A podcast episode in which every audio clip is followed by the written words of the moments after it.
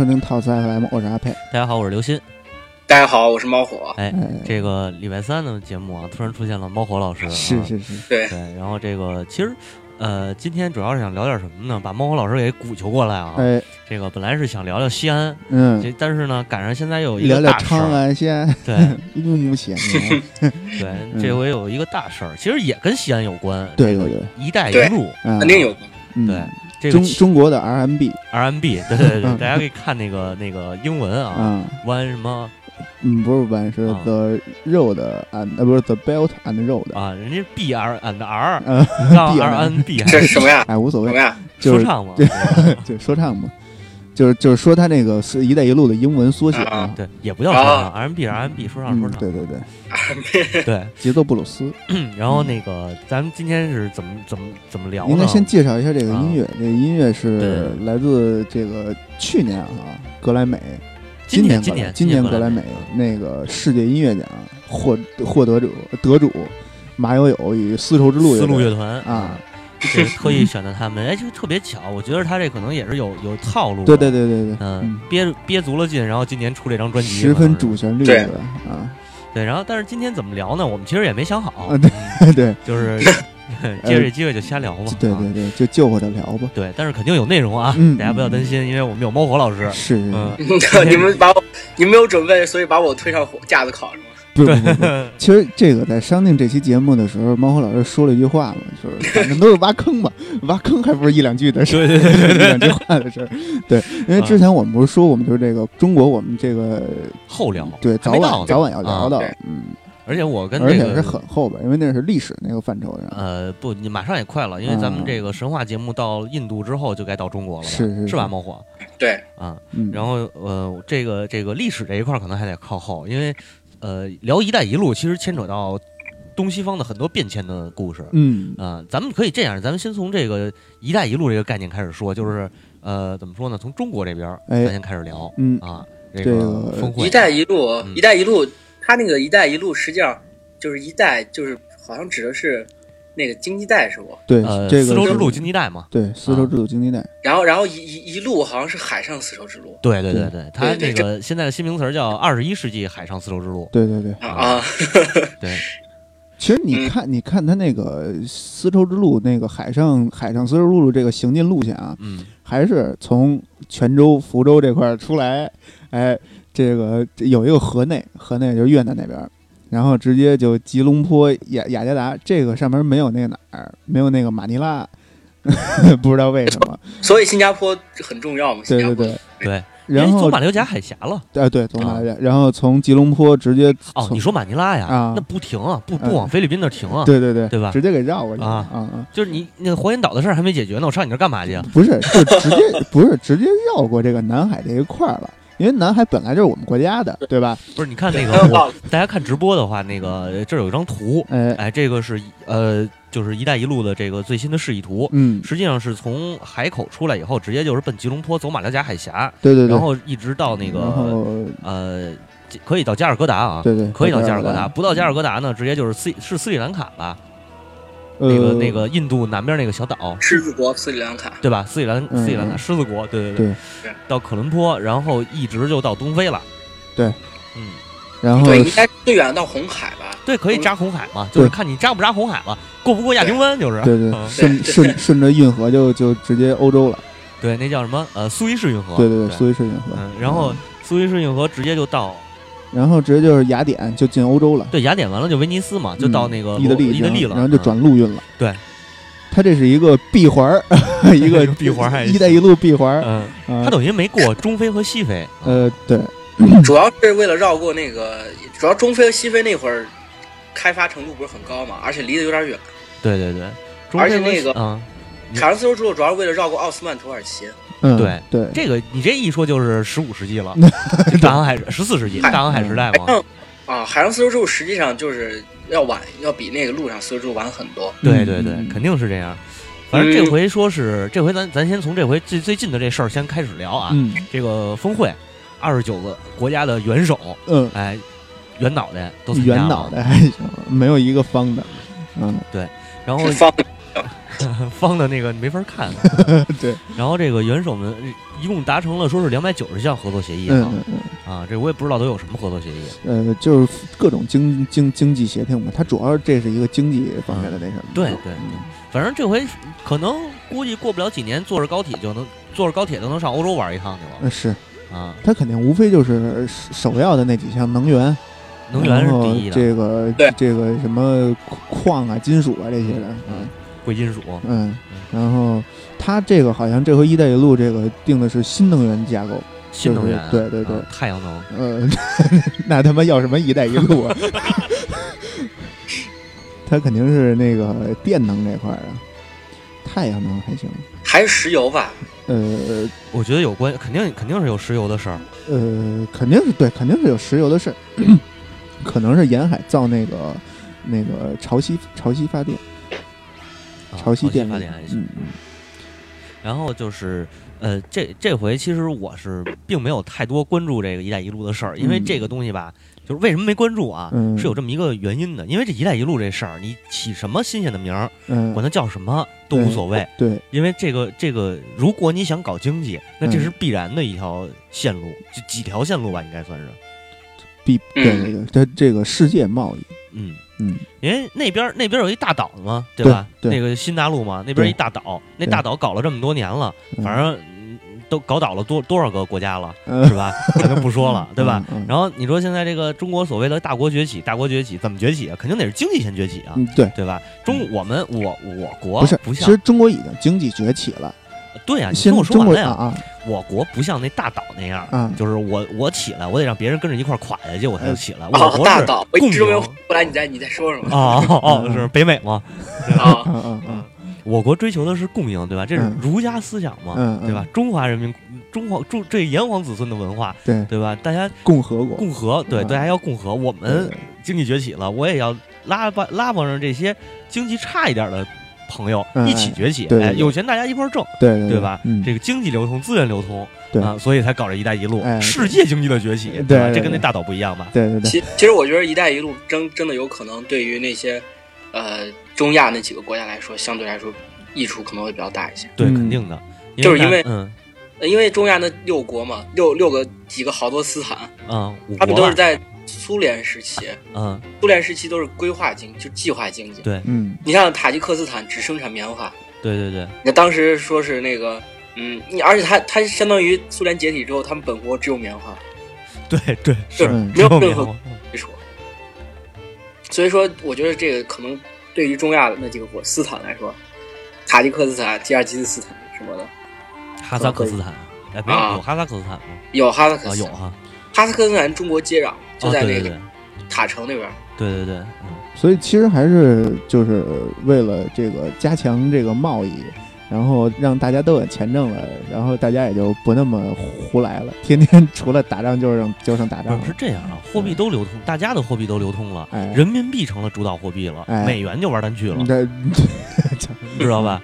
这你你想啊，欧盟的那我那天看一篇文章分析啊，北美的这个贸易额基本上是相当于二十五、二二十五、二十五万亿还是二十六万亿，嗯大概这个这个区间。嗯然后欧洲的贸易额稍微高点，二十七。嗯然后这个中日韩就是东北亚这当年不是搞那东北亚自自贸区嘛，嗯嗯，这一带搞起来至少是二十亿二十亿啊。但是东北亚自贸区如果搞起来的话，东南亚它肯定也得加入，嗯，所以这就是有三十亿的贸易额啊啊，三十万亿啊啊。对，如果要是再加上印度和这个中亚、嗯南亚、中亚这一带，就是你刚才猫火说的中亚五国嗯加在一起，这个起码得是五十万亿。啊也就是说，你如果光如果光是东亚和东南亚，这已经就形成三足鼎立的态势了。是，是如果再加上中亚五国和印度一带，那这个基本上就是属于世界最大的贸易区了。所以这说明什么呀？说明还是亚洲人敢敢花能能花钱有钱。不是说有能花钱有钱，就是因为这个确实这边的国也多，对对对，贸易额确实也高。因为呃，你像美洲那个北美那边的话，它嗯就是美国和加拿大吧，没有比没有什么了，嗯对吧？然后欧洲的话，欧洲你别看国多，那国都小嗯啊，然后各国之间的那个那个呃资源什么的也都差不了多少，对对吧反？正也他妈不清不楚的啊，然后你看欧盟欧欧盟不现在也快解体了吗？啊，嗯哎，但是不是说那个法国总统啊，啊，当选之后好像嗯，好像有一点有有就是有好转的，没有没好转。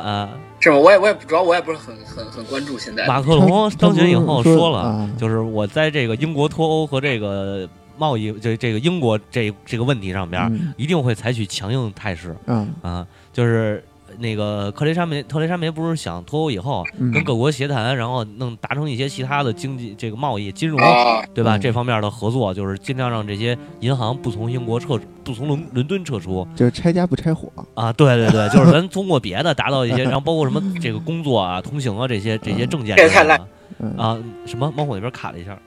我说这也太赖皮了，呃，是，说那脱就脱，但但是没办法，又不是他，这又不是梅姨说脱的，对吧？对对对，梅姨没脱，嗯，没你想穿上，对对对，冷，我想穿上。对，嗯，嗯，然后但是马卡龙不不不不同意啊，马马嗯不是马克龙，马克马卡龙马卡龙好像是一衣服啊，不是是那吃的吗？不是啊吃的，对对对对对，嗯，然后马克龙的意思就是我得采采取强硬态势，啊然后欢迎这个呃各位银行家在巴黎开你们的总部，啊，对对对，毕竟这两个就是隔岸相望嘛，对对对，嗯。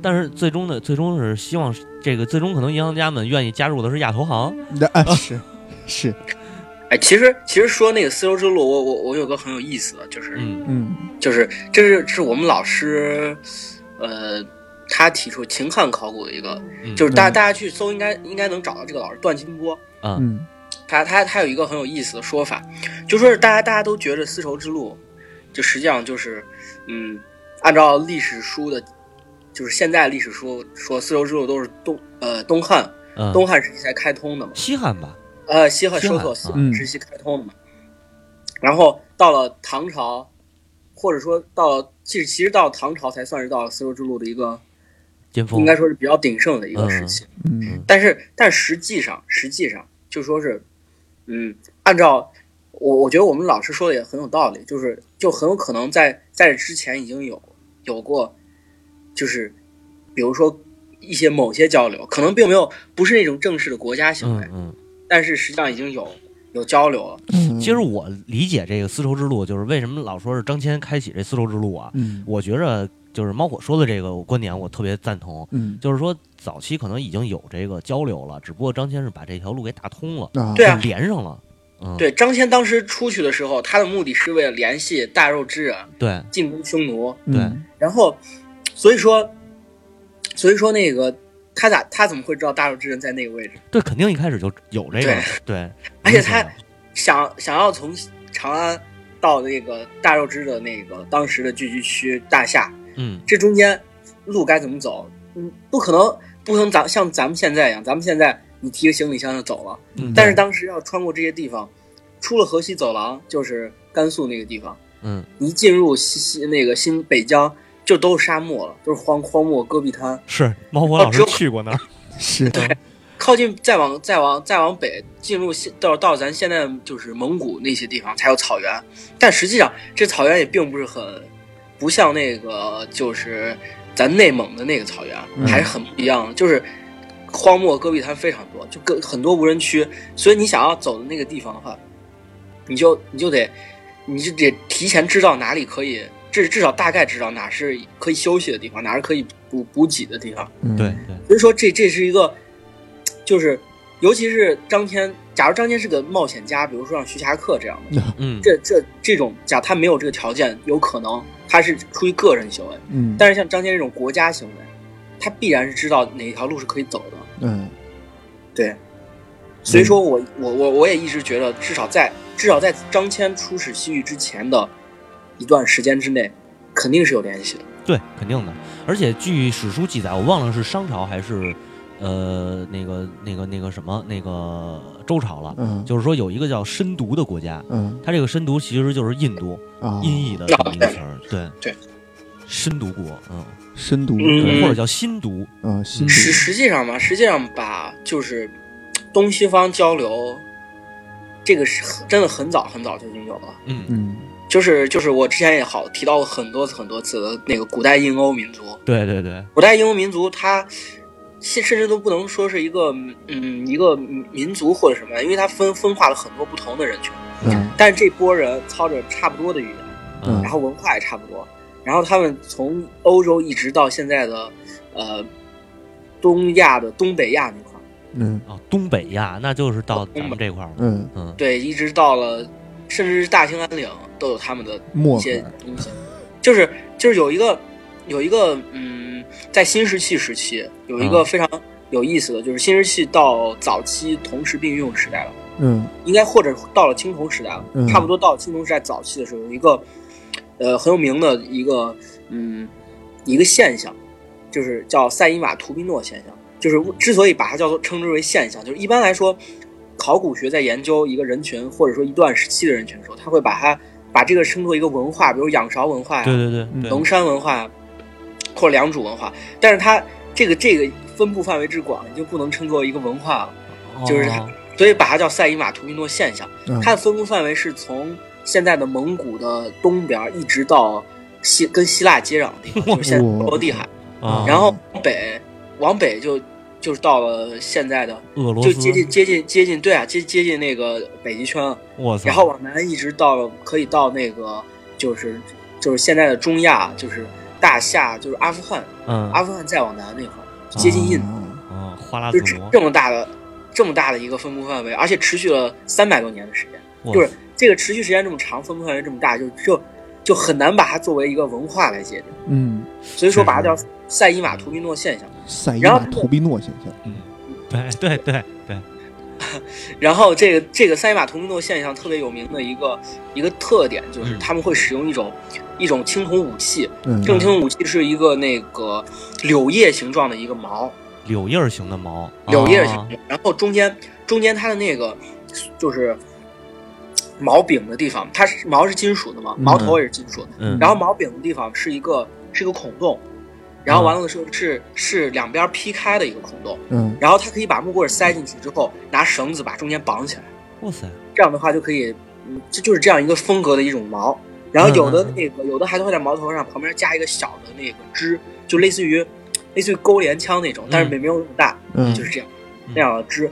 然后这个这个矛这种武器，还有一种就是它会在青铜武器上加很多动物的那个雕塑，或者是雕刻或者纹饰之类的。嗯然后这个这个嗯，在就是有一个那个那种柳叶形状的矛，然后在商朝的那个殷墟妇好墓里，嗯嗯殷墟妇好墓里出过一件一模一样的。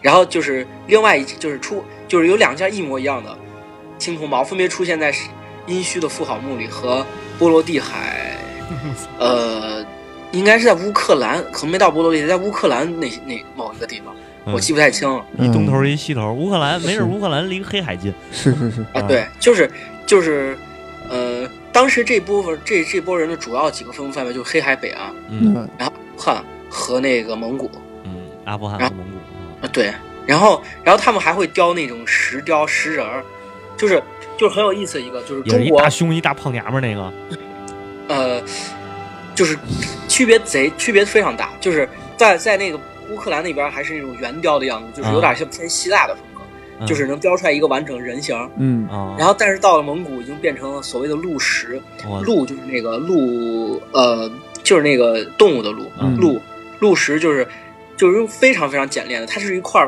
长方形的石柱，啊。然后还用非常非常简练的那个线条，比如说刻三道就代表那个是头发，啊。然，后完了之后刻两个圆圈代表脸、眼睛、脸啊什么的。就是火火柴人儿呗，嗯，对对对，对，不是火柴人了，就完全是个长方形石长方体的石嗯柱，嗯嗯。没有任何形状。嗯。然后它只是在上面刻画来表示那个，呃，就是那个它的那些那些东西。嗯，然后那个就非常非常的，嗯，应该叫什么？就是比较抽象。嗯。啊对，抽象派，意毕加索。为什么要称之它为鹿石？就是因为他那个他们雕的都是武士的形形象，啊，然后那个武士会身披个袍子，嗯，当然是现在我现在考考古学家是认为的，猜测，认为他认为他可能是披的袍子，然后上面有有鹿的形象，嗯，对吧？苍狼苍狼与白鹿嘛，嗯，这个玩意儿就是很有意思，就是你看，嗯、中国在中国实际上是没有石雕这个习惯的，嗯，对对对在，在春秋战国时期，至少到了秦朝，但是那个霍去病墓里，霍去病墓上有有一个就是马踏匈奴那个石刻非常有名，嗯在那个就是陕陕西陕西历史博物馆也有，嗯就是当然好好应该是陕西历史博物馆是真品，然后现在在霍去部霍去病墓前面是复制品。嗯这个这个是中国首次出现了石石雕，啊，而且一出现就是这么大型的石雕，嗯，这个就很有意思。这个很有很大很大的可能是外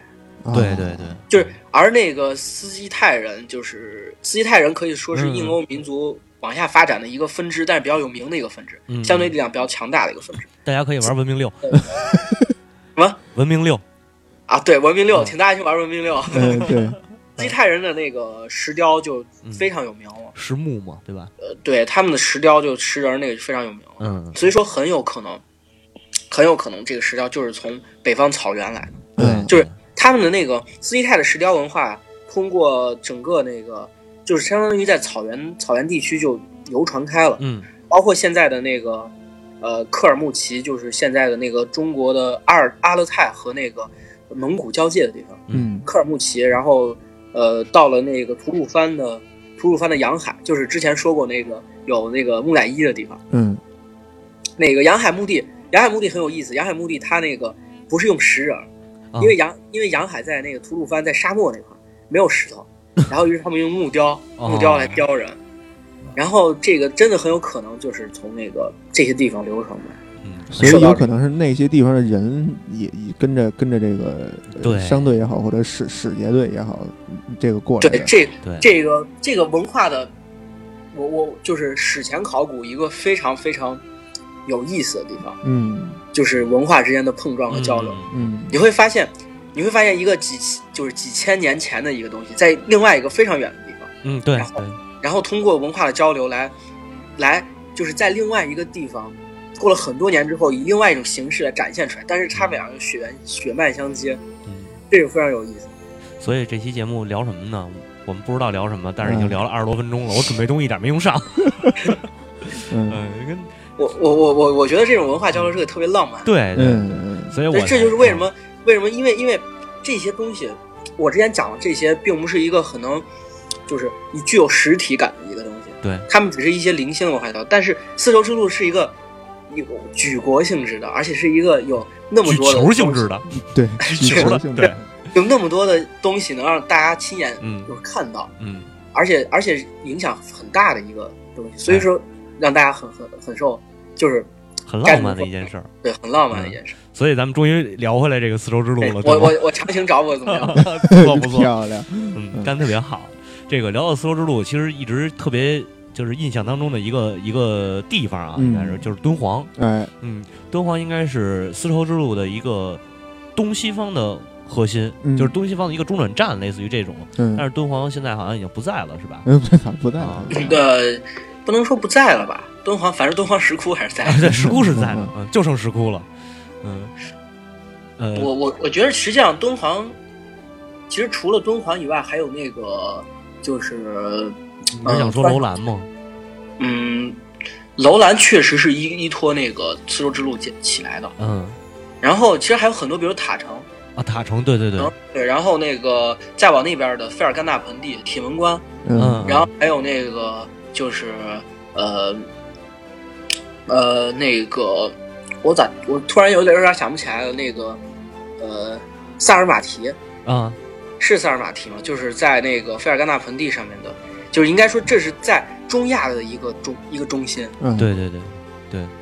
然后包括像那个我们最熟悉的一个唐代的大诗人李白，嗯他他应该按现在叶城对对对，呃，什么城碎叶城啊？对，碎叶城，嗯岁哎现在岁叶，嗯岁第二季的四月长一点啊，嗯，碎叶城，叶叶子对叶。叶子的叶，吉尔吉斯斯坦的人，就是李白就是外国人，所以当初为什么他进朝进朝朝廷想当宰相嘛，啊然后没给他，可能我估计跟这有关系。是是，嗯，有有那么一说，现在大部分人都还还有人说他是四川人，好像是我那他是他是老家是四川，后来他爸不是被发配到那个哦碎叶城嘛，啊啊然后李白是在碎叶城出生的，啊啊，祖籍混混血，呃不是混血，他就是这个血统好像就是中国，因为那会儿碎叶城也是中国的地方，蜀国是是中国的是蜀国吗？是蜀国。啊，啊，反正反正是，呃，咱们咱们从最早开始讲丝绸之路，啊，行，就是从从汉朝开始，从西汉开始。嗯。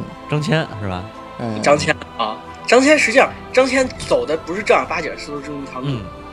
他他走他是刚走到那个就是现在的哈密啊那个地方，就被匈奴人掳走了，对 对，因为走的是草原丝绸之路。嗯。嗯，实际上，嗯，张骞出使西域开通的丝绸之路是草原丝绸之路，就是北边那条路，嗯。最北边的，对，是从那个哈密，嗯。就是丝丝绸之路，就是他们所肯定要都要都要经过那个就是河西走廊，嗯嗯。通过甘肃，然后进哈密，进哈密之后，这个路会发生三条路的变化。一条路是往北走，往北走就是通过那个呃天山北路，过天山北路，嗯，然后嗯就是到现在的那个阿勒泰嗯蒙古这个地方，从草原过去。嗯但这条路是这条路是最最简单易行的，就是因为因为这条路比较平坦，而且补给也方便。但是有一个大问题，就是当时匈奴在哪儿，哦，这是匈奴势力控制范围。汉朝汉朝一直想把匈奴从这个地方驱逐出去，就实际上西西域一直是汉朝匈奴角力的一个地方，嗯嗯嗯，就谁能控制西域，谁在就是在一些就是包括那个就是比如说发动战争之后的迂迂回的地方，嗯然后那个嗯，包括一些国家的其他国家的支持，对战略要冲嘛，对战略要冲。然后所以说，但是但是没办法，因为草在草原上，农业民族还是缺乏竞争力，是是。所以说北方就是那个草原丝绸之路一直是相对来说比较少的交流沟通比较少的一条路。嗯。然后那个主要是靠战争，就是战争来进行交流。啊，对，然后就是能动手就不逼逼嘛，是。对 然后再再一条，还有一条路是，呃，就是过那个通过哈密，然后到天山南路，嗯。沿着天山南路走。呃，沿着天山南路，首先就到的是那卡尔里克山，嗯。嗯，然后就是我们我们发掘的地方，嗯。卡就是白所谓的白山，白山啊。就是白山就是，呃，因因为卡尔里克山相当于一座地标，嗯就是非非常的非常明显能看见。嗯。呃，也也有这么一说，就是所谓的那个祁连山，祁连山就是古代的祁连山就是嗯就是嗯。就是这座山，明白。就是这座山，因为因为那个白山这个称呼，祁连山祁连山其实是匈奴语里的白山的意思。嗯然后呃，所就是为什么或者大月之大大肉之这个人，我们我们我们要追寻大肉之，就是上次那个发掘，追寻大肉之要往那个地方去，就是因为嗯，祁连山就是并不是咱们现在所记载的祁连山。嗯现在在那个在应该是在甘肃那个那个祁连山，应该是到了唐朝以后，大家叫错了，所以才会变成那个、那个名字。通甲过了，对，过了通假山还行，过了卡尔里克山就是那个，然后再往南就到了吐鲁番、嗯博格达峰，博格达峰，然后就是楼兰嘛，啊，就是罗布泊。就为什么楼兰为什么楼兰能发展起来？除了因为，首先是因为水源，所以它大家能就是聚聚居在一起，成了一个聚居点。嗯然后又因为丝绸之路，所以它能发展的非常好。嗯当时当时就是因为那个楼兰之所以衰败，就是因为那个有有一个很重要的原因，就是丝绸之路不走它那条路。啊，所以世界上第一个国家破产的并不是冰岛，是楼楼兰。对，不过那国那会儿西域国家，西域三十六国，嗯。那么巴掌大一块的地方有有将近四十个国家，嗯。然后经常就是我我比如说一个人带拉拉起一支部队就可以立国，啊，对。所以后来就是有一个那个啊，没事儿，后来就有一个黑衣大使，然后进进那个进关嘛，对吧？嗯。一老和尚在都是那都是那儿挡着，后来了，都是很。啊，然后然后完了之后到了过博格达峰，就是再沿再就到了那个呃那个再往还要再往南，啊。嗯。然后沿着那个塔塔克拉玛干沙漠的南南南边，嗯。嗯。然后完了之后应该到现在的呃喀什地区，嗯。就是一直沿沙漠往南走到喀什，嗯。然后从喀什要翻越那个帕米尔高原，嗯。然后到中亚。嗯。呃，还有一条丝绸之路，就是所谓的那个北，就是南方南南丝绸之路，就是南丝绸之路。南丝绸之路它是，呃，其实是从它从从那个罗布泊开始，对，嗯。就是他们走的是那个就是丝绸之路的，不是塔克拉玛干沙漠的南边儿，嗯啊啊，就就是相当于塔克拉玛干沙漠把这两条丝路劈成两条路。嗯直接给绕过去了。嗯，对。然后他走的是南边之后，应该沿的是那个昆仑山的南北路，嗯，哦，昆仑山的北路，然后也是到也是到那个喀什，也是到喀什。嗯然后从喀什之后，这两条路合二为一，然后沿着那个过那个帕米尔高原。但是过帕米尔高原这个就很有意思了。呃，那个北京大学有一个有一个教授林梅村教授，嗯他是专门做那个丝绸之路，就是那边那边儿的研究，嗯就是丝绸之路那个嗯往往中亚那条路，嗯就尤其是帕米尔高原，因为帕米尔高原也是相当于也是个天堑。对。呃，应该那个那个字是念浅吗？对，是 嗯天这个堑嗯小新老师啊，哪个字儿啊？你说的是天堑？就是那个天堑啊，天堑。啊天那那浅还行。对，我所以我说出来感觉不太对。所以说那个到那边之后，这个路线就不是很固定，啊，就没有一条固定的，它会分化成十就几十条甚至四十多条路线。嗯哦，然后完了之后，一直到了那个铁门关，就是过帕米尔高原铁门关之后，它才合二为合成一条路线，啊，然后再那个继续往往西走。呈所以辐射状分布。对，所以不应该叫条条大路通罗马，是条条大路通铁门关。对啊，对条条大路过帕米尔高原，对，条条大路绕帕米尔高原。嗯。实际上，实际上啊，就是丝绸之路的开通，大家其实我我我觉得那个历史书上的宣传是有有一些偏差，是嗯。是，因为因为因为丝绸之路实际上并不是一个嗯商业行为，嗯，对对，完它实际上全跟商业没有关系，一开始。它最它最开始的时候实际上是个政治行为。对，嗯或者说叫张骞出战略行为。对，张骞出使西的目的很简单，就是为了联系大周之人进攻匈奴，对，为为那个汉朝的军队提供一个侧翼的掩护。一个是侧翼掩护，再有一个是学一些那个冶铁技术，嗯，然后打造他那个兵刃什么的。嗯，对。所以说，嗯，只能说是商业行为是捎带的。啊应该说是这，我觉得这么说是不是好一点？就是以这个战略为出发点，然后达成了，达成之后呢，这个这条路通了以后，间接的呃，也不能说间接的，就是正好被商业利用了是啊。对我觉，我觉得他最早最早的，很可能并也就是除了战略行为外，它有一个文化上的效应，对嗯这个很重要。就是，呃，汉朝在公元六十年的时候，汉朝在西域设了那西域都护府。嗯西都护府这个，嗯，我我我觉得历史很有意思一点是，它可以套用到现代，嗯就是很有道理。我我我们想想美国梦，啊！美国梦美国梦还行。嗯为什么所有全世界各地人都在那个时间段的挤破脑袋想去美国？嗯现在也是，现在并就是现在不如那个美国梦那那个时候嗯那么的那么的那个疯狂。就是实际上实际上在当时西域这些国家，嗯。西域这些国家，汉朝是出于战略的行为，但当这条路开通之后，嗯。以国家名义开通之后，这些西域的国家也需要一个，嗯，需要一个契机去，以就是他们实际上是向往汉朝的这个，哦，所以他当时们应该是汉朝梦、那对。啊对汉朝梦，没错，啊长安梦。长安梦，对。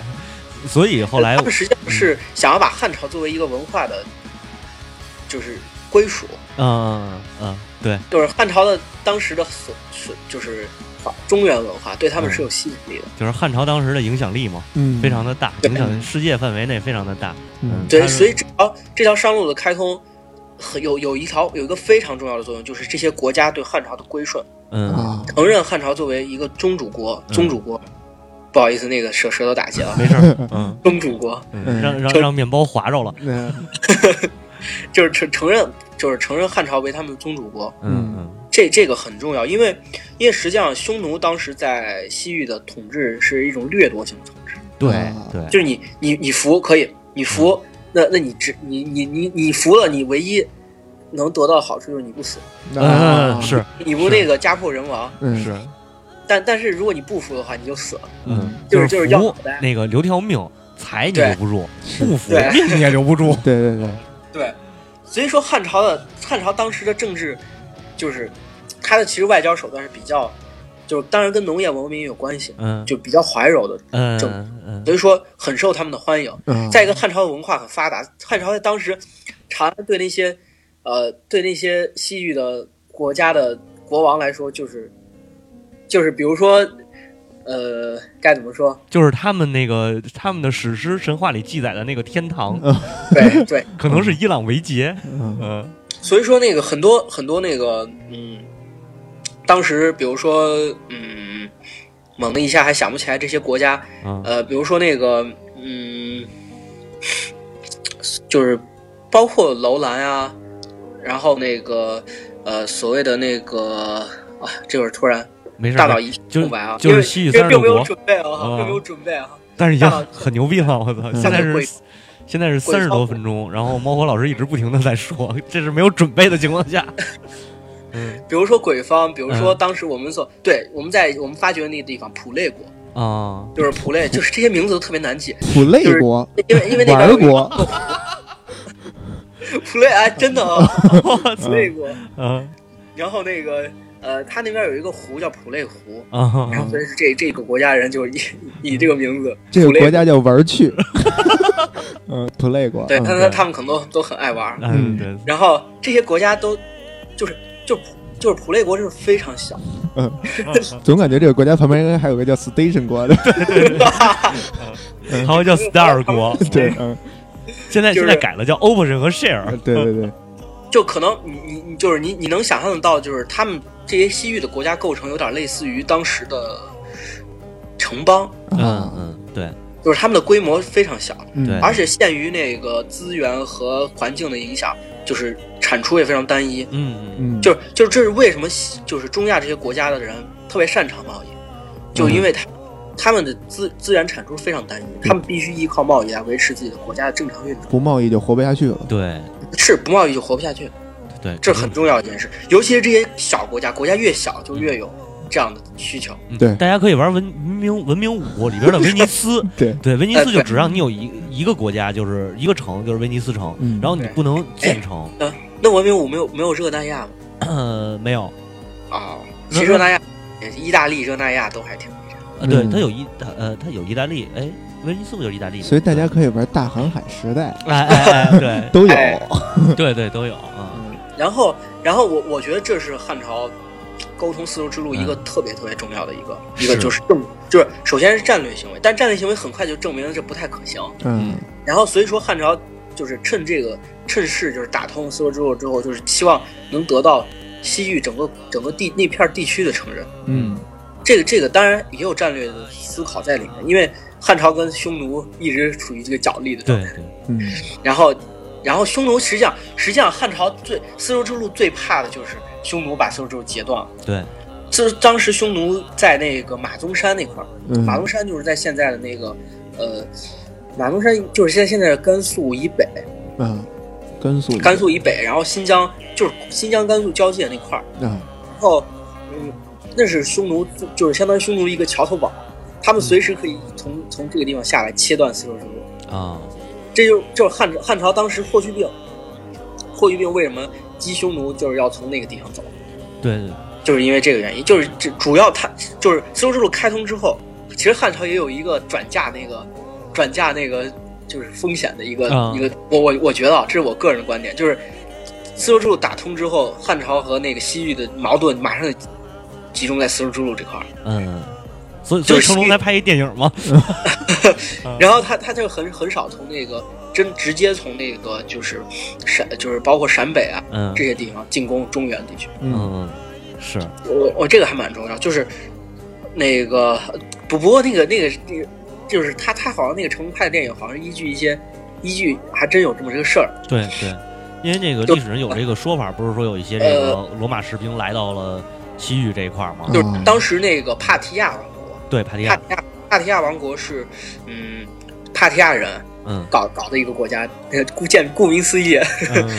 然后然后这这个国这个人就是帕提亚人也是一支游牧民族。嗯嗯然后他们特别擅长骑射。当时那个就是罗马的三巨头，嗯，呃，罗马三巨头当时是是是哪哪一个来着？是庞培他们吗？庞呃，培、凯撒是他们吗？庞庞培、凯撒前三巨头。前三巨头我还真忘了，呃，前三巨头的话，前三巨头可凶，我忘了前呃，三就就是因为就是因为那个人死了，所以凯撒才啊上，位对。啊，好像咱们那个那个罗马那个什么话那期是不是还说过这事儿？嗯好，像带了一句对对对，啊，然后但是我现在忘了叫什么啊，克克拉苏对克拉苏，嗯，对对对对，呃，克拉苏那个就庞庞培、凯撒、克拉苏，嗯克拉苏当时因为因为庞庞培和凯撒他们各自都有自己的那个势力范围，啊，但当时克拉苏仅只只是因为那个就是他的势力范围相对比较小，所以他想开疆扩土，然后于是就从那个就是因为其他国家就是他其他地方都已经是庞培凯撒的，嗯所以他决定往往东走。嗯往东走的时候就就遇到了那个呃就是那个帕提亚人，啊，又爆发了特别有名的那个应该是呃帕提亚高原之战，啊。大概在现在的伊嗯伊朗吧，嗯，大概在那个位置，嗯，可能不到伊朗。然后就是在这个位置，当时庞培的那个克拉苏的军队，就是那个那个方阵罗马方阵，结果被那个被那个帕提亚人的骑骑游骑兵，就是骑射手给围住了。嗯，然后围住之后，他们采用的就是乌龟阵嘛，就只带了两千名骑兵，然后是克拉苏的儿子，克拉苏儿子三次冲阵，然后都没有，就是都都没有那个都失败了。嗯。然后完了之后，克拉苏儿子本人也被射死了，所以说就完全没有任何骑兵，嗯。他们只能他们只能那个展开乌龟阵，啊，然后希望那个呃克帕提亚人把箭射完了，这样的话他们可以突围了。结果帕提亚人边射边运箭，啊然后骆驼骆驼一捆一捆往回运，结果那个没办法，最后克拉苏就强行突围，然后就就直接死在了战场上，嗯，啊，对，那这就导致了凯撒最后独裁嘛。嗯，当然这是罗马那边的后文了。呃，对，然后这这这么着就被击溃的罗马军队有这么一一说，嗯，就说被击溃的罗马军队就到了有有有就是有一部分人，一个军团罗马第二军团，对罗马第二军团，对第二军团，嗯。然后就到了那个一直流落到就被帕提亚人俘虏了。嗯。被俘虏之后，然后被当做奴役兵团，然后用在了，因为帕提亚人后来就迁移到了现在的那个呃巴克特里亚，啊，然后那个呃就是阿再往南了，就快到了临近中国了，所以说有有可能说是这部分人后来逃出来，逃出来之后就跑到了那个甘肃现在的嗯，甘肃。对，然后因因为甘肃确实有一个村子，据说啊，据说有个村子就是这些人都是金发碧眼，嗯，嗯，有这么个说法。那个不是传说说是什么十字军远征时候留下的？不是不是没十字军的事儿，那就是罗马留下的啊啊，就是有这么个说法，但是据说是现在这个说法被被认为是不太可信的。嗯，嗯，因为现在也没证明也没证伪，就是对对对，但确实有这么个村子吗？确实有这么个村子。啊，所以咱们这个呃丝绸之路一下就联系从中国连聊到了罗马，我就说这期话题有的是嘛，嗯那个嗯那个普那个应该是最早第一个记载中国的应该是那个大普林斯嘛，嗯，对，老普林斯，老普林斯不是死在那个庞庞庞贝城，嗯嗯就是因为火山喷发，他在那个。呃，百自然百科里面，他那本书《自然百科》里面第一次提到中国就是塞里斯国。嗯塞里斯是罗，应该那个罗马语的嗯，那个呃丝绸的塞里斯是这样，它是罗马语，就是 Ceres，那用现在英语这么拼的话就是 Ceres。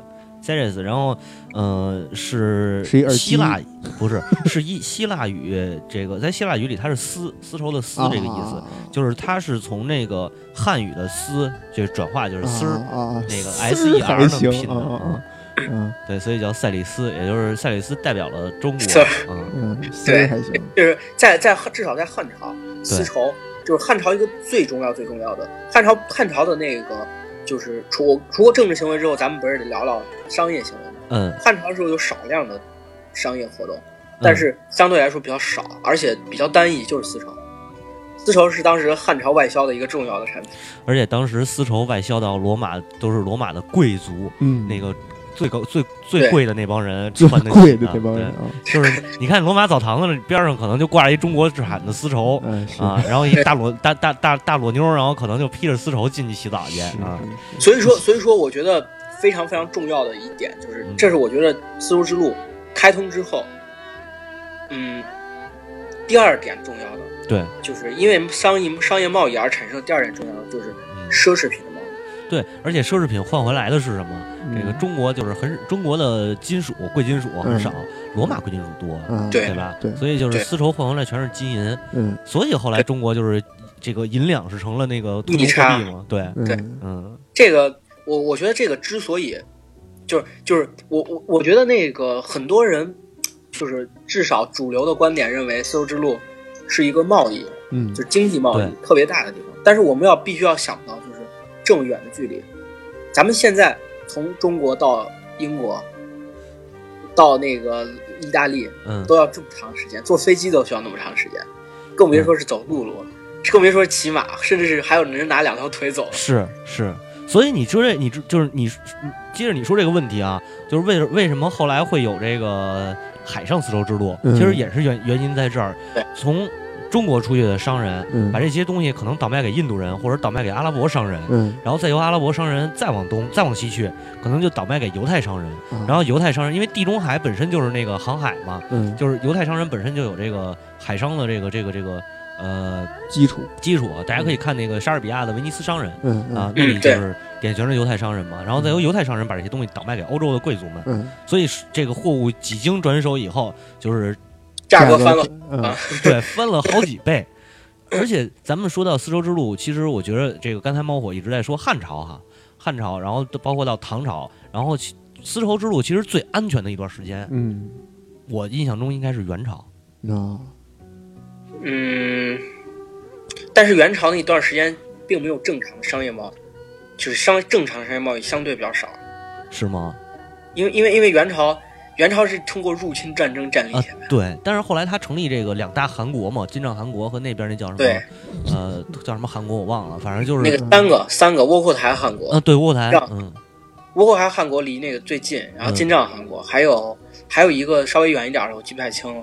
呃，就主要是窝阔台汗国和那个金帐汗国嘛。然然后就是从这这两条这两个大韩国，然后中间就是连通了这个丝绸之路嘛。啊，啊，所以那会儿实际上通行是最因轻松最简单为那个时候这丝绸之路整个都归这个他们管呀，对啊，对对，都归他们一家对了，。那肯定他安全呀，但当时实际上一直在打仗，对对对啊。对，就是成吉思汗那个呃不是那个呃成吉思汗去世之后，不是当时那个要哎不是那个蒙哥，蒙哥当时不是被被台炮风震死在那个呃那个哪儿了吗？呃，就是抱歉，我又想不起来了。，不，这不是重点。对，嗯嗯，就是在差不多在现在南南边儿，就是应该在长江以南。嗯蒙哥蒙哥死在长江以南的战场上之后，当时的那个呃就是韩王嗯，然后韩王死在战场上之后，那个呃可能是被杨过震死的。当时很多 那个很多那个就是很多很多就是其他的那些部落首领嗯都是从战场上赶回来的，啊从那个远远就特别远，然后从那个、呃都接近欧洲的那对那个战场赶回来了，嗯然后来参加那个就是那个集会，嗯，然后举行举就是选举出新的韩王。对对对。然后就是我没说完啊，后来为什么这个形成了海上丝绸之路呢？因为后来这个金这个这个这个元朝就蒙古大军示威之后，嗯这个土耳其人崛起了，啊奥斯曼帝国出来奥。斯曼帝对对，奥斯曼帝国在这儿一卡着，就他正好是架在这个欧亚非最中间这个位置嘛，收收费站，对，收 收费站还行。然后他在这儿一一这儿这儿一横，嗯。他奥斯曼是这个水陆水军，他也厉害。嗯。然后南边是那个那个那个亚丁那个红海那一带，嗯。然后西边这点地中海都有他的事儿。嗯，然后陆军这全是他的地盘，你得有通关文书嘛，嗯。对吧？你就过不去。嗯。然后奥斯曼商人在中间有余力，嗯。哎，把把欧洲商人都逼疯了。对，欧洲商人最后都疯的没辙没辙的了，于是才有大航海。就是你想这些人大航海不顾性命冲出大航海，就是为了这些香料啊什么的。对对对，所以这个回到我们这期的主题啊，为什么叫香料与丝绸？啊，对对对，这个咱们刚才说完陆上丝绸之路了，嗯。我呃接着可以说说这个海上丝绸之路。嗯，但但实际上香料香料贸易从唐朝就开始，对，从唐朝开始，而且香料贸易实际上是中国也是最早的。所以都离不开一个地儿，嗯，长安县，乌木写年对。啊。呃，咱们说回来，有一个叫徐继徐继奢的人，他嗯写过叫《营环志略》，嗯。这里边说了这么一句话：说中国人因通西域始于汉而称汉人，因下南洋起于唐而成唐人。啊，哎，咱们可以聊聊这下南洋的这件事儿吧。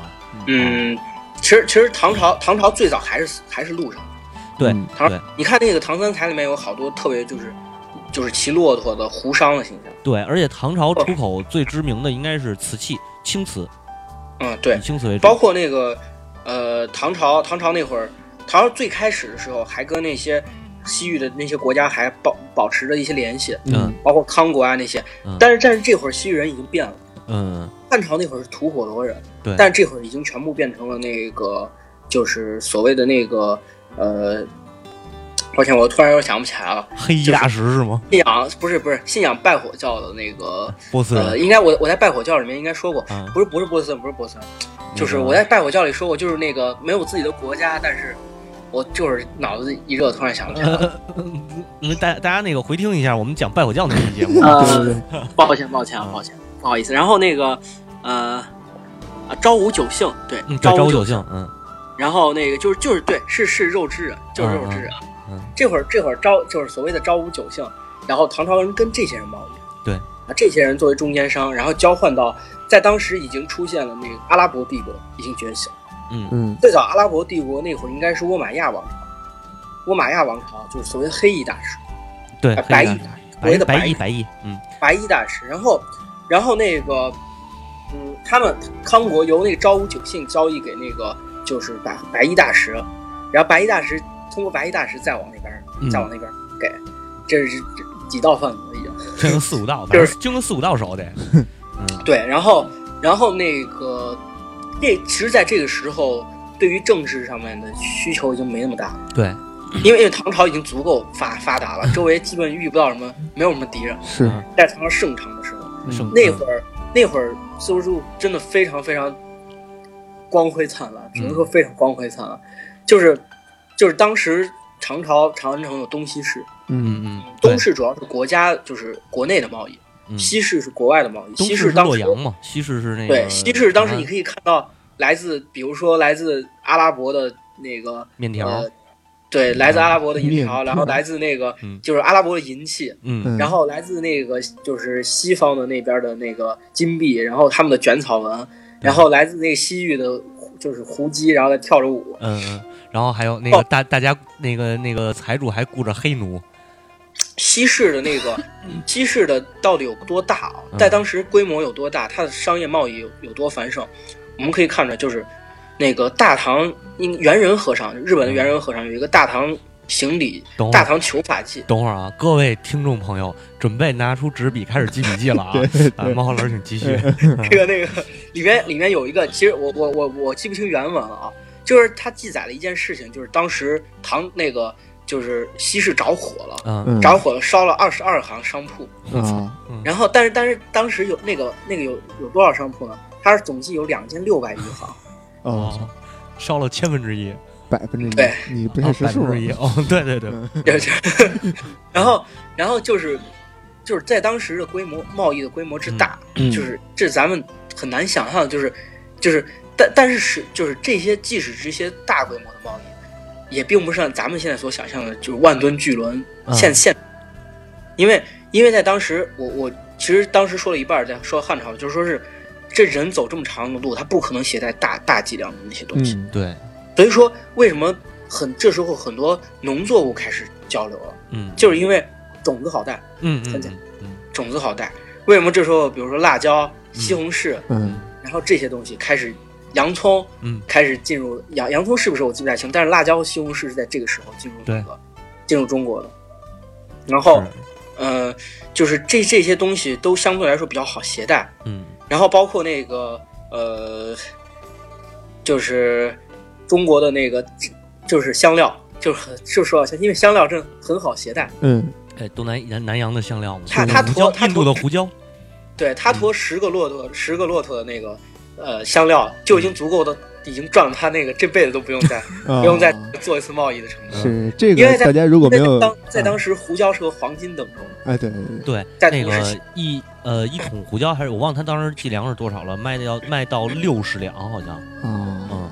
当时达伽马大航海时期的时候，这是相对来说很晚了，嗯。就是达伽马带了一三船的胡椒回到那个葡萄牙的时候，国王都出来那个嗯，对接见他。对，大家如果没有这个印象，可以玩大航海时代 online，哎 你们可以看看这个，如果你是威尼斯商人的话，嗯。啊。给大家推荐一个桌游，啊。应该那个就叫海上丝路还是叫什么来着？啊。然后那个就那个桌游就是你扮演那个海上商人，然后完了之后你去去那个进行交交贸贸易，然后你可以、你可以增加你的船队，然后跟别人进行竞争。我今儿回去我就买去，然后二十八号聚会的时候咱们就可以玩了。是是是，对，然后说到刚才，其实一直有一个词儿我没说，就是这个支那这个词儿。啊，现在可能大家觉得支那这词儿不是什么好不是词儿好词儿，但其实它没有，它原来并没有那么多的意思在这里边。而且中国的英文叫什么 China 对吗嗯，？China 也是从唐朝开始出现的，啊因为唐朝就是去搬这个瓷器了，对。然后这个 China 和这个支那这个词就出现了，嗯它最早是起源于印度，嗯呃，然后没有任何含义啊。应该说的是，应该说的是就是亚洲这一片。嗯，对它，对它主要就是指中国，对，主要是中国但是我记得越南有段时间也被称为支那。要给它算中国的境内了，可能。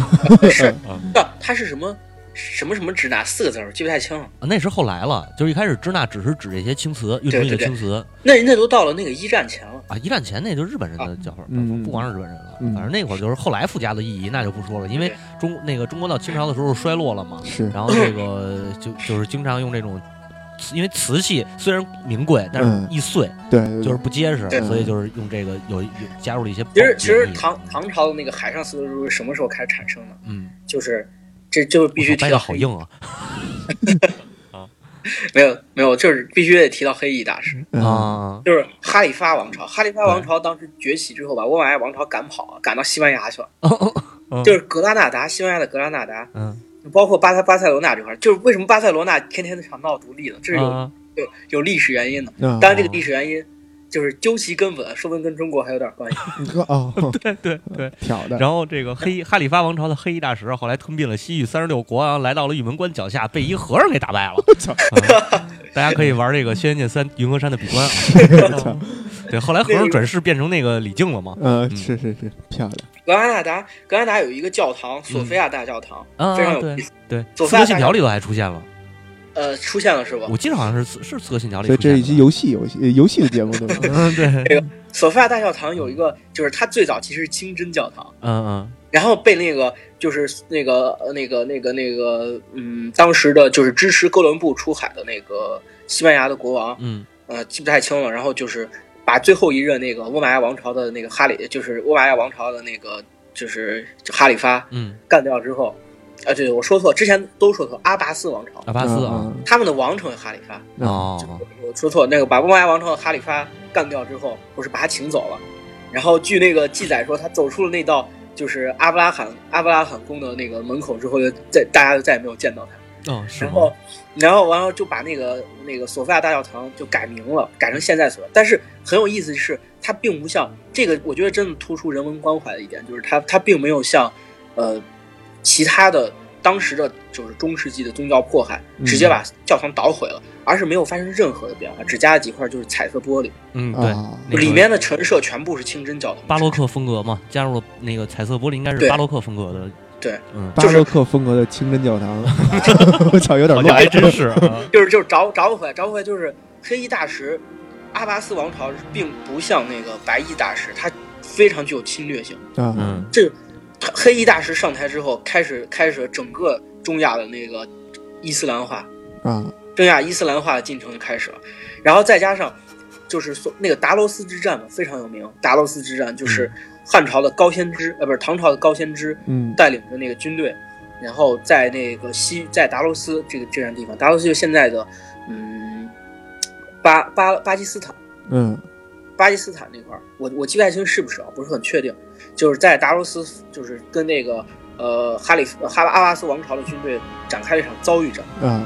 结果以高仙芝的失败而告终。啊，输，然后那个输了之后，其实当时这这就开始了，就是正式的那个黑衣大师和唐朝嗯。在西域的碰撞。嗯。但是这个碰撞只持续了一年时间，嗯，对，就是第二年，第二年其实唐朝是很想在争夺西域的所有权的，但是第二年就爆发了安史之乱。啊，嗯当时他纠集了纠结了十十万、十二十万还是十万的军队，准备往西域发呢。结果安史之乱那个谁来了？安禄山。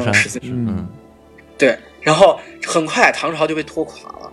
拖垮了之后，你想想在，在汉朝、三国时期，嗯呃，那个曹操还对那个西域拥有所有权，嗯嗯然后啊马马超，然后完了之后，那个到了那个呃，包括魏南那十六国时期都都都有，但是唐朝之后丢了，西域嗯丢了，从此之后西域就再也不属于那个中国中原管辖。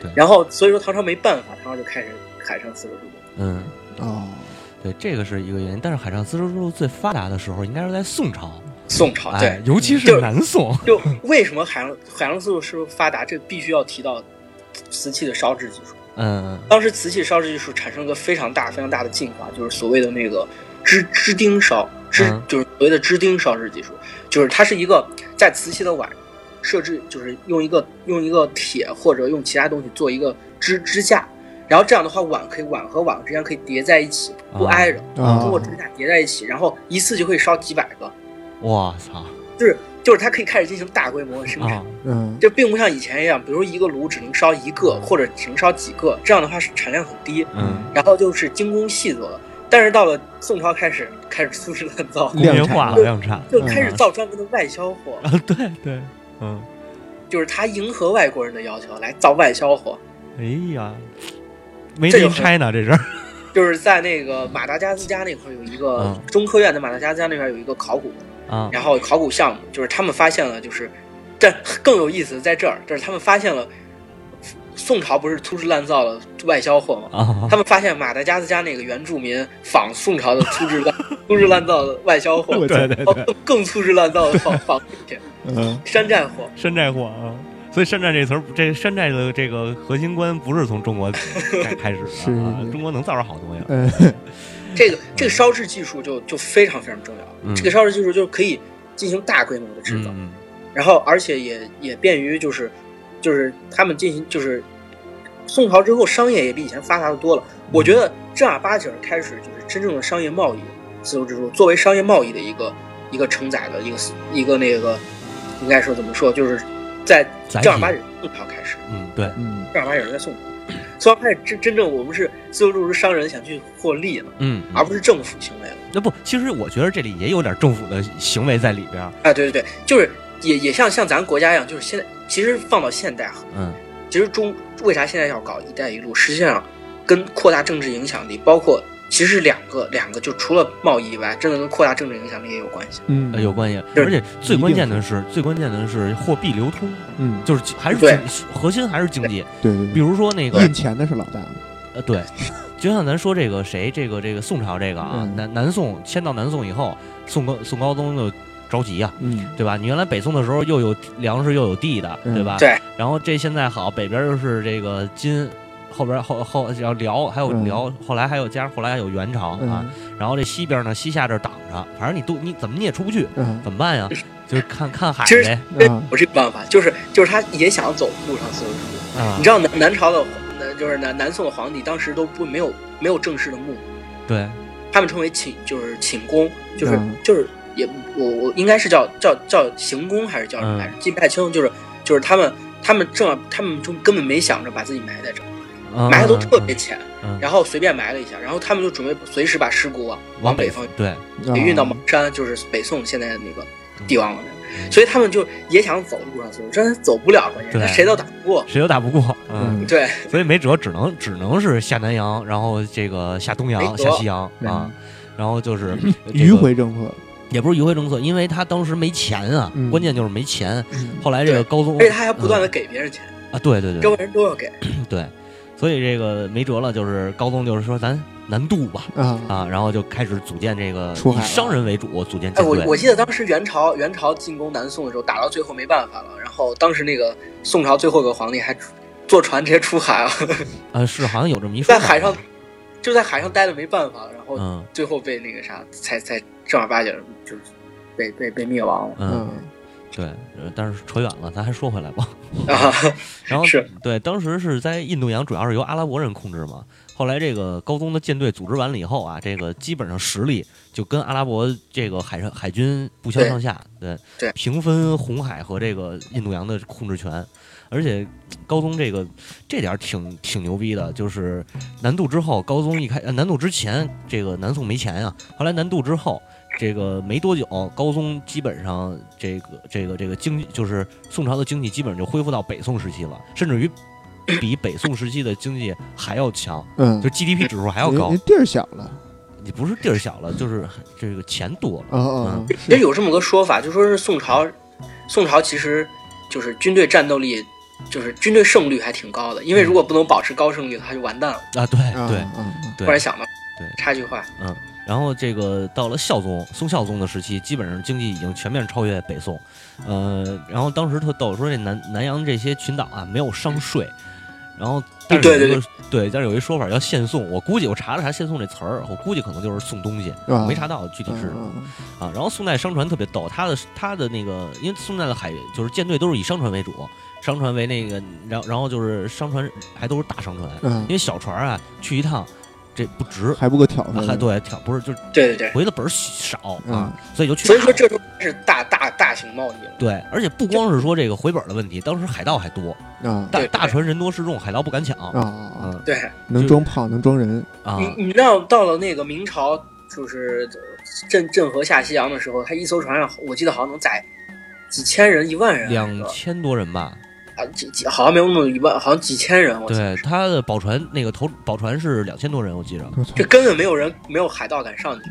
游轮了，而且他，而且那你说郑和的话，郑和是属于半军半那什么的，嗯。他他是他是上边全是兵嗯。啊，然后对。对架着炮，真宋朝这会儿还没兵呢，光是人嗯，就够一梦的，就光嗯。吐唾沫淹死你，那吐吐沫，对，那个有个黑石号，就是在南海，嗯嗯嗯嗯，我记得应该是零零六年还是零二年发掘的，就是海水考古有个黑石号九里面就发掘年九八年发掘的，啊，那那么早，对，九八年零二年发掘的好像还发掘了一次，然后有个那个黑石号，就是里面发就是有真的上千个那个就是瓷器啊这些东西，嗯，我这有一个，我还查了一下这个数嗯据，这是德国打捞的，在印尼一个这个冻岛海域里边儿，嗯因为它是靠近一个黑色礁石，所以就是起名叫呃黑石号，嗯英文是 Batu Kitab。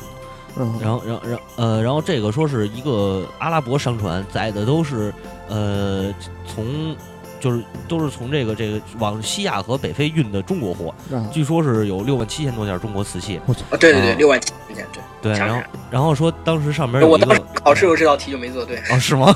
哦嗯，然后说当时有一个是这个长沙窑，呃长沙窑的瓷碗上面带着唐代宝历二年的这个铭文哦啊，就是公元上九世纪的。嗯，在当时唐朝唐朝时候是主要是耀州窑啊、三彩这些东西，到宋朝的时候应该是像官窑、哥窑，嗯，这些窑嗯然后嗯是嗯、然后那个好像还有黄梨窑吧，记不太清了。嗯就是嗯，在当时主要集中在南方的窑址，就这很简单，就原原理很简单，因为因为离那个港口近，对对原理很简单。对，离港口近就是江浙一带嘛。你知道那个嗯。西方甚至有有一段时间有那个，直到现在都有，就是宝藏猎人，嗯就是他们这帮人专门在海上找这些，在公海上，然后找沉没的那个古古代的中国商船，哦对对。完了之后打捞之后，然后就是拿来拍卖。嗯。也是矿，对，都是那有那里头东西都值钱着呢。是。嗯而且有甚至是有的，比如说船舱密封性做的比较好的，嗯嗯沉没了很多年之后，这些船舱就是有些地方还有保持一定的密封性，嗯有，些东西都没有没有完全长上长上那些礁石啊这些东西。对密封然后过好了，特别好。哎，有有有出现这样的情况，嗯甚至那个之前我有有有，我记得有一个海上商船打捞出来的，还有那个酒还好着嗯嗯，对，但是酒应该不能喝了，估计都已经那个啊，应该是不能喝。了其实当当时那个在宝鸡还挖出来商朝的酒，啊，是我知绿的嘛那个。嗯绿那是那是因为被铜那个铜离子交换了，对对对喝完这些重金重重金属中毒了。嗯。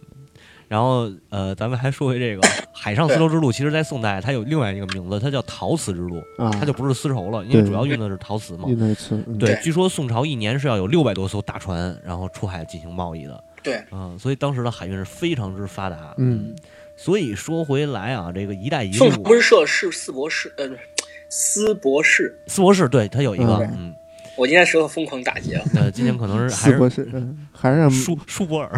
嗯 然后一直到明朝，其实刚才咱们也说了，明朝明朝这个郑和，这这这大家都太太清楚了，三宝太监嘛。对然后但但是但是明朝时期并没有什么可说的地方，对明朝其实很除了啊，郑郑和以外，明朝还有一个可说的就是郑芝龙。哦，对对对，对，郑芝龙这个，这属于这个由匪变官嗯啊。对。然后他的郑芝龙一辈子最丰功、最最光辉的时候是打败了荷兰东印度商队啊啊，但是据说当时是这个他自己手底下损失也很大，嗯而且荷兰东印度商队来的呢没有多少这个战船，啊主要是以这个武装商船为主。荷兰那个东印度商队本身就是武装商船，嗯而且请请大家去玩那个《刺客信条四》，啊、嗯是吗？请大家去玩《大航海时代 online》。嗯，呃，然后这个中国当时明朝是最牛逼的战船是一个叫喷火船，好像是，啊 还是叫火龙船，就前面一个那个火龙头似的那种，但是也很弱，就是它的载就是那那个承载量大概是几百人。嗯啊，跟那个三宝那个郑和福船来比的话，差太远了。嗯实际上，实际上那个造船业，中国古代造船业的发展对好像丝绸之路有特别大的影响。嗯因为元朝当年进攻日本的时候，它的造船技术其实并不是很发达嗯就是呃明明朝进攻日本这点儿，啊。元元朝呃，元朝造的都是河船，对，就是河船海船最大不同就是海船底下有一个，应该说是船船脊，嗯就是海船底下它是它是给船起到一个平衡作用，就是一旦风浪大的时候，船依托有一个重心来这样左右晃不会倒，嗯但河船底下是平着的，啊风一大就直接掀翻了。所以说，所以说那个所以为什么有一个有一个神风的故事啊？对对神风特工队，嗯，就是元元朝进攻日本的时候，就是这个神风把船全给掀翻，，对，大家可以还攻翻我们两次，对两次，所以大家可以翻我们之前的节目，就是中日这那个中日献礼的那回，中日、嗯。呃抗日战争呃那不是那个反法西斯战争七十年献礼有一期对啊，嗯。对造造船业，它的能涉要涉及到很多东西，比如说加工加工技术啊，包括那个防潮技术呀、对，防腐技术啊这些东西，嗯，就是你尤其是明朝的时候，明朝的时候其实是有很，嗯，我觉得很很好的那个机遇，就是因为它当时的造船业真的非常发达，嗯。能造出宝船那样的，就别说那个啥，别说那个，就其他的工艺了，就首先造了龙骨，嗯对船的龙骨，对。龙骨你就是要要对于用料的要求就很很很嗯高了，一般来说都是用整块木料做的，但是但是它但是宝船那么大，肯定不不可能有有整块木料，它拼接在一起，能能把能拼接的让让那么大的船在海上正常的行驶，嗯就可不让咱们现在这样的金属金属那个船对是靠那个其他动力驱动，嗯当时就是风帆和风人力帆船，嗯人力，嗯，据说据说当时是在郑和的那个舰队是在印度洋吧，好像遇到了风浪，然后吹有吹跑了的，单独嗯吹跑的一艘船，呃，到达了西非，然然后被欧洲人看见了，欧洲人当时就傻了啊，就是就是大怪兽啊，对，就是当时郑和开着他的船队到东南亚那片的时候，像东帝汶啊这些这些这些地方，现在东帝汶这些人都傻了，真的都傻了，而且就是跟就跟神就看到神来了，就那个。对对对，我我我觉得有点像那个印印第安人，呃，不是印第安人，那个玛雅人看到西班牙入侵者嗯。第一次出现在，就是骑着马，然后出现在那个地平线太阳在太阳的照阳光的沐浴下出现在地平线。对，就像那个，就像英国那个英国那帮老土看呃农民老农看见那土还行，对老看见那个维京人的那个龙头船一样，嗯我操，海怪来了。啊对 对，而且郑和当时的地位相当的高，他是东南亚的共主。嗯嗯，对嗯，就是东南亚，比如说那个呃，像像像像是东南亚哪个国家有一个国王死了，然后需要有有一个新的国王继位，嗯，然后这得郑和说谁继位，谁谁才能继位。啊，但是很可惜，太可惜了，对啊，就是没了。这这那元明朝之后就没了。嗯对，然后清朝这个为了收复台湾嘛，进进海嘛，为什么啊是对，对是清朝收复清朝台湾进海啊。清朝，我觉得清朝，你觉得清朝在后面的那后期的时候算不算丝绸之路？算什么？算算不算丝绸之路？清朝造造成大量逆差的时候，那个商业商业贸易逆差，我觉得也算，我觉得应该是算丝绸之，路。我也觉得算。对，但只不过是你没跟上时代，人家已经进入工业了，工业时代了，您还那还农业时代呢。是但是当时茶叶还是很有市场。啊，对，茶叶肯当定是有市场。时就是为了英英国为了应对在鸦片战争之前，为了应对清朝那个茶叶的贸易逆差，所以在印度种茶。对印度大吉岭红茶非常有名的，大吉岭红茶对对在在英国非常有名的，就是因为因为因为这个原因。嗯，是，但是那个大吉岭红茶再牛逼，它也没有那个祁祁门红茶 好喝，对吧？那个谁，撒切尔夫人来的时候吧，还是那个英女王而，而且而且嗯西方人跟咱喝茶习惯不太一样。嗯，对，那个其实中国的丝绸之路除了就直接交易到西方的贸易那些东西以外，对西方的还是有影响。嗯，比如说瓷器，嗯，那个到后来明朝之后，闭关锁国，不是没瓷器可卖了，啊所以说西方没办法，但是西方又想用，啊所以就想办法自己做。嗯！然后那个，但是后来也做哦，我知道你说那事儿了。西方人后来自己做那不行，然后他是托东南亚这边，就是韩、朝鲜啊、日本什么的进贡。应我记得当时，嗯，到现在为止都还有，很欧洲有几个非常有名的瓷器的那个商，就是瓷器制作的世家。我我我我突然想不起来，在葡萄牙还是在德国？啊，京瓷，对，反正我记得当时还有一个事儿，就是那个嗯。朝鲜那会儿不是老进贡嘛，嗯，然后朝鲜什么周边儿就中国周边儿这些国家进贡，进贡完了以后，这个明清的皇帝就是你进贡点儿，可能进贡点儿胡椒，他又得赏你点儿瓷器，赏你点儿丝绸，然后这个西方的商人又从这些东南亚这东亚和东南亚周边儿这些国家手里买，啊啊对，那个那个那个古，就是其实欧洲瓷器也有自己的，就是有有意思的地方，就是所谓的古瓷。嗯嗯古瓷其实就是在瓷器的烧制里面，在往往烧制之前往里面加冻骨粉。哦就是你你我记得是英国，英国有一个叫什么来着？道尔顿，道尔顿，就是也是一个瓷器非常有名的瓷器生产商。嗯，然后他们特别有名，特别有名的就是那个呃中中中式瓷器。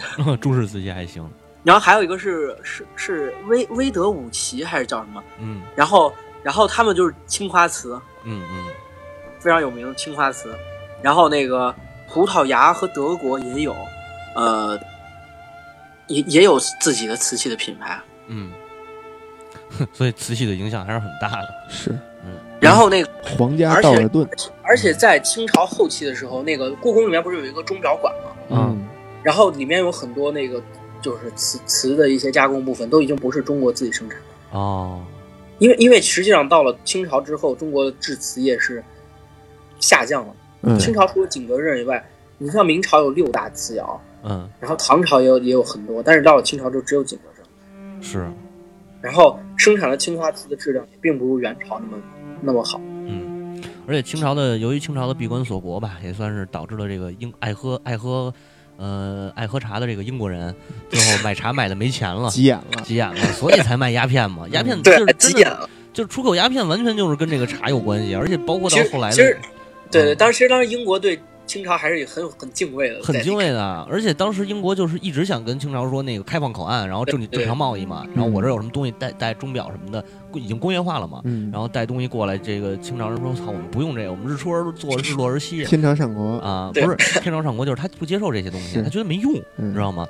然后没辙了，最后英国人就是那只能送鸦片了，那嗯鸦片你们有用吗？对对吧没用而且也得有用了，啊其，实其实其实英国它有一个认识，一开始他想跟中国开通贸易，认识不太足够，就是他他他没有想到中国的集就是集权统治嗯导致大家普通民众是没钱的。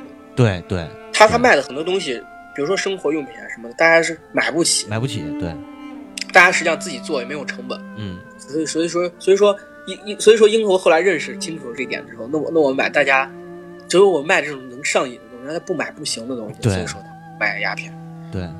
对然后就是这个虎门销烟之后，导致了英国的这个轰开了大清朝的国门嘛，嗯，但是真的是轰开坚船利炮，坚船利炮对，然后坚船利炮。这东西这东西中学历史书上都不讲，你知道吧？只有听我们节目能了解到这这这么多野的东西。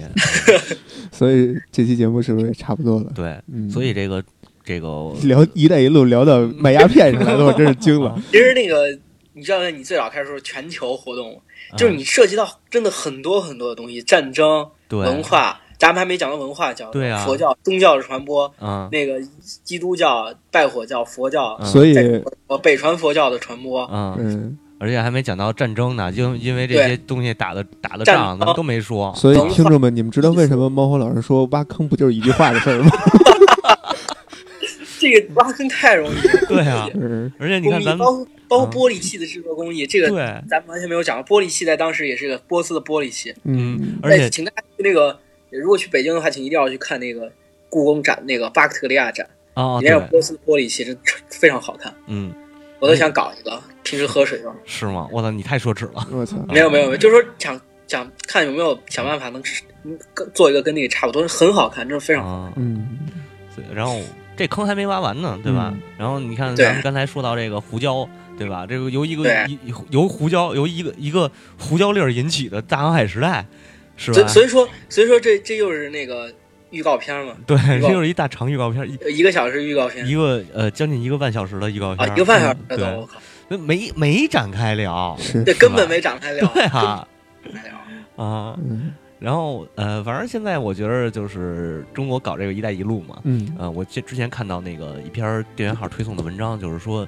他分析的，他不是从地缘政治角度分析，他是从这个经济政治。嗯然后他说美国，嗯，美国这几年一直成为世界老大嘛，嗯就是因为它的货货币霸权主义。嗯呃，然后“一带一路”“一带一路”的直接影响就是这个，呃，人民币成了世这个世界流通的货币之后，那么美元的这个流通率就会降低，那它印钞的这个呃数量也会减小啊。啊，所以这个很有可能美国霸主的地位就不保了。啊嗯，而 那个我看他之前写的就是美国在呃一九七三年吧，嗯。把把美元和这个石油挂上钩以后，就是这个这个抗跟呃逼逼迫这个欧派克嘛，嗯。欧派克，然后让美元和石油挂钩，就是世界石油交易都必须用美元。嗯。嗯，然后美元就开始往外发，嗯，然后开始投资，像那个投资拉美，嗯。然后投资这个呃投资拉美，然后搞的这个拉美经济危机啊，然后回经济资本回流，资本回流以后再去低价买买好地什么的嗯。啊，然后包括这个亚洲金融危机，那个头几年那头头二二二二十多年三十多年了，香港回归那那会儿前对对对对，哎，我突然想起一个坑要，嗯。就是咱咱甚至没有讲到那个那个那个北美的那个美洲的土土豆马铃薯，进入中国之后，为什么为什么中国人口这么多？就是因为玉米和马铃薯进入中国。对对对对对小麦小麦不好种，对。水稻要嗯。要水，但是玉米没有，玉米这样连旱地有些旱地都可以种玉米。对对对，所以中国人口迅速增加，嗯，咱这个也没也没有讲，物种大交换嘛，甚甚至没有讲那个，就是没有拉开讲敦煌，没有讲那个、啊呃楼兰四大发明的传播。嗯我就感觉我现在面前站这我站在一个这个被炮火轰击、满目疮痍的一片土地上啊，满地是坑啊！不，你现在应该是这个，你的眼前应该是各种辉煌的文明的这个产物，应该是这是种感觉。嗯嗯，然后海市蜃楼，对，然后这个应该说哪儿了啊？对，所以我们现在搞这“一带一路”啊，嗯是对的。我操，太硬了，太他妈硬了！